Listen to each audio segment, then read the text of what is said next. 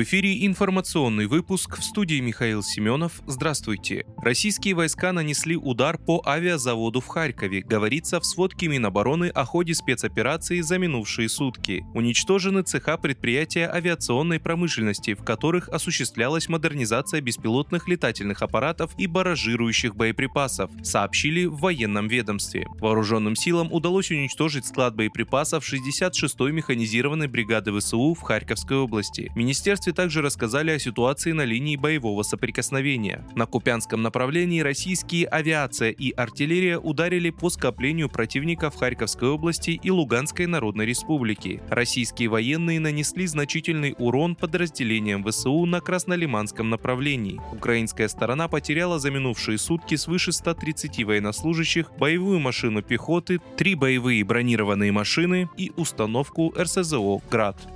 Российские власти обсуждают с крупным бизнесом добровольный взнос в бюджет из дохода, полученного в 2022 году, который оказался финансово удачным. Об этом сообщил первый вице-премьер Андрей Белоусов. Он добавил, что по этой теме ведется дискуссия. Вопрос прорабатывается с бизнесом. По словам вице-премьера, об увеличении налогов речи не идет. Андрей Белоусов заявил, что это формат однократного взимания налогов. Рассматривается это как история добровольная, бизнес в этом активно участвует, заверил он. Ранее Ранее, по данным издания The Bell, запрещено в России является иноагентом. Правительство предложило бизнесу сделать разовый платеж в бюджет на 200-250 миллиардов рублей. Российский союз промышленников и предпринимателей выступил со встречным предложением увеличить в 2023 году 20% налог на прибыль российских компаний до 20,5%. Размер взноса в бюджет господином Белоусовым озвучен не был.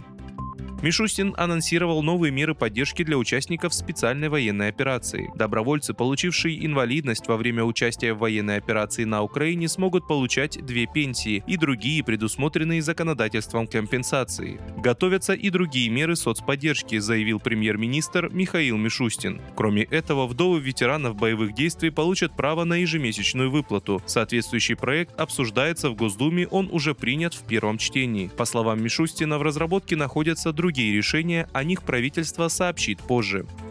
Американский журналист, лауреат Пулитцеровской премии Сеймур Херш подтвердил авторство статьи о взрывах на северных потоках. Страница Херша на сайте Substack, где опубликовано расследование о причастности США к диверсии на северных потоках, создано несколько часов назад. В публикации Херша говорится, что американские водолазы в ходе учений НАТО «Балтопс» летом 2022 года установили под северные потоки взрывчатку, которую спустя три месяца активировали норвежцы. По его словам, президент США Джо Байден решил решился на диверсию на северных потоках после более 9 месяцев секретных обсуждений с командой по нацбезопасности, утверждает Херш. Вы слушали информационный выпуск. Оставайтесь на справедливом радио.